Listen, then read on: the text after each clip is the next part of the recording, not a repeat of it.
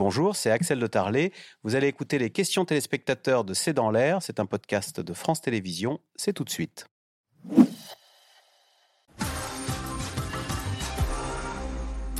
Alors, Roger, dans les Ardennes, euh, euh, Henri Buzicazo, si on déménageait un grand nombre d'activités dans la diagonale du vide, est-ce que cela aurait un impact positif sur le logement? Et d'ailleurs, est-ce que certaines villes qui étaient à l'abandon redeviennent attractives On- Il y a des reportages sur Rouen qui récupèrent des, des habitants après en avoir perdu pendant des décennies. Non, mais c'est très clair. euh, C'est la question de, de l'aménagement du territoire euh, équilibré.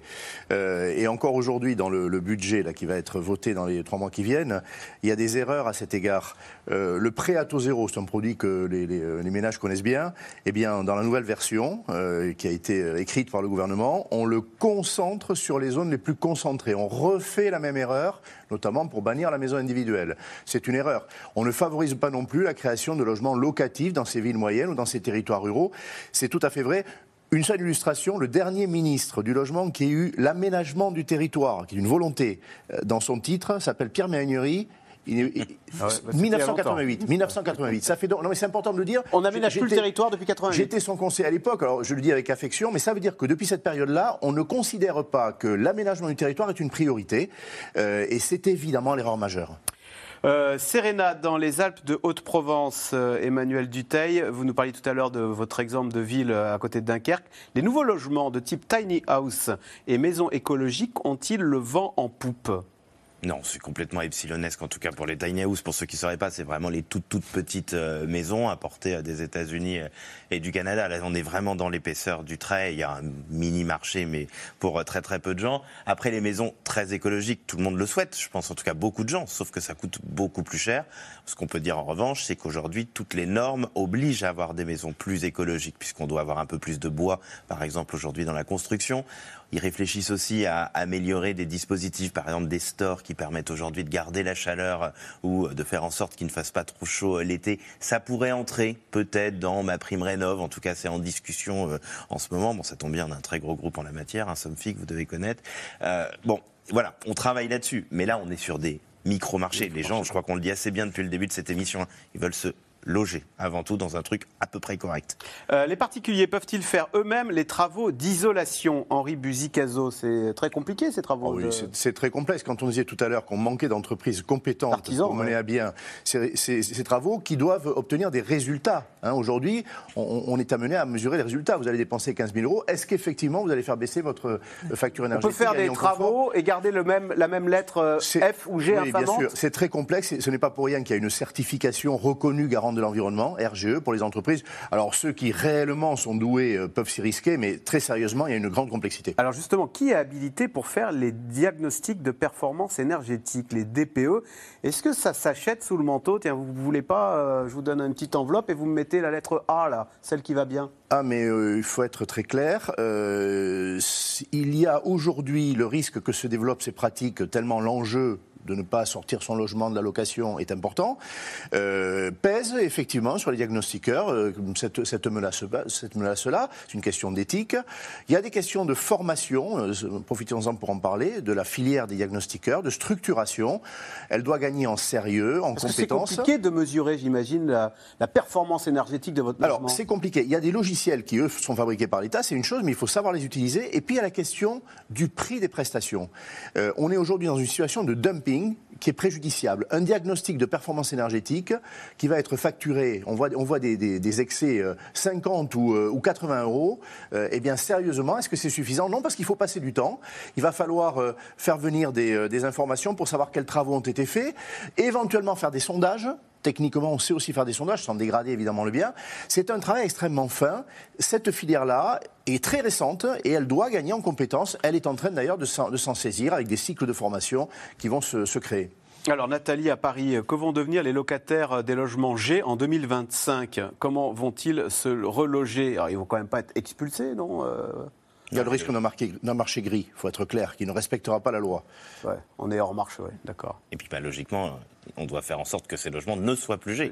Et s'il Bien le sûr, reste Bien sûr. Il en reste, oui.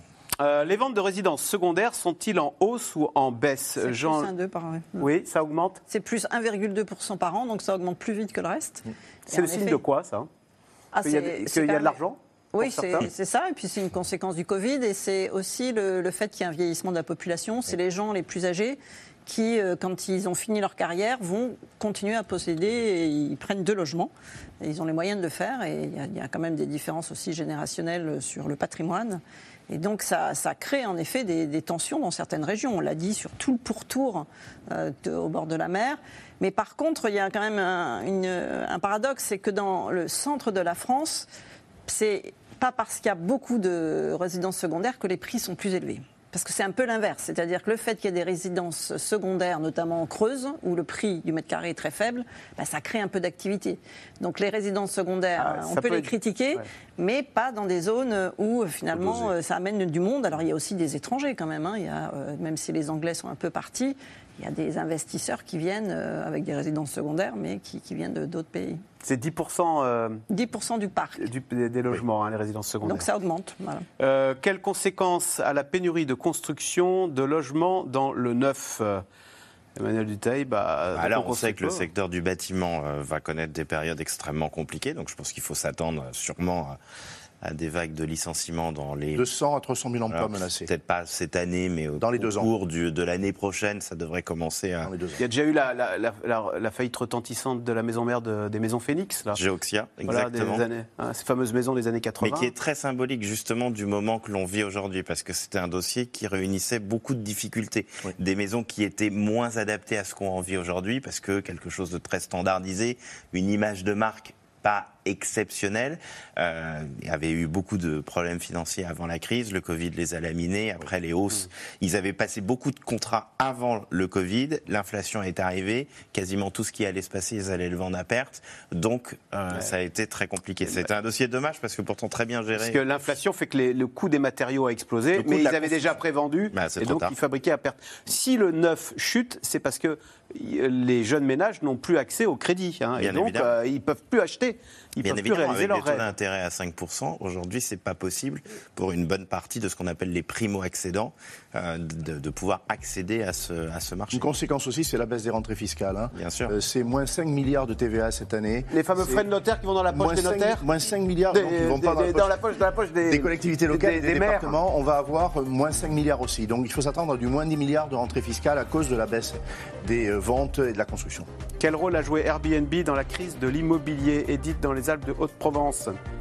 Un rôle non nul. Aujourd'hui, on ne peut pas s'empêcher de dire qu'effectivement, il faut euh, mettre des barrières pour qu'il n'y ait pas une stérilisation du parc des logements euh, à des fins euh, très lucratives. Il y a un risque de Disneylandisation oui, de bien certains sûr, quartiers bien sûr. à Paris d'ailleurs. On l'a à Paris, on l'a à Paris. Et là, les, Jeux, Olympiques, évidemment, vont utiliser cette possibilité de se loger, mais elle va favoriser aussi des excès et il faut contenir ces excès. C'est vrai dans toutes les grandes villes et dans toutes les zones attractives.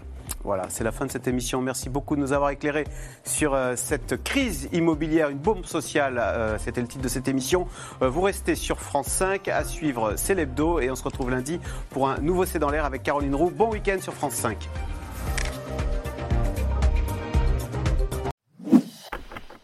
Merci d'avoir écouté C'est dans l'air. Comme vous le savez, vous pouvez désormais écouter l'intégrale, mais aussi l'invité ou vos questions à nos experts. Tous ces podcasts sont disponibles gratuitement sur toutes les plateformes de streaming audio. Et pour le replay vidéo, c'est sur France.tv, bien évidemment. À bientôt.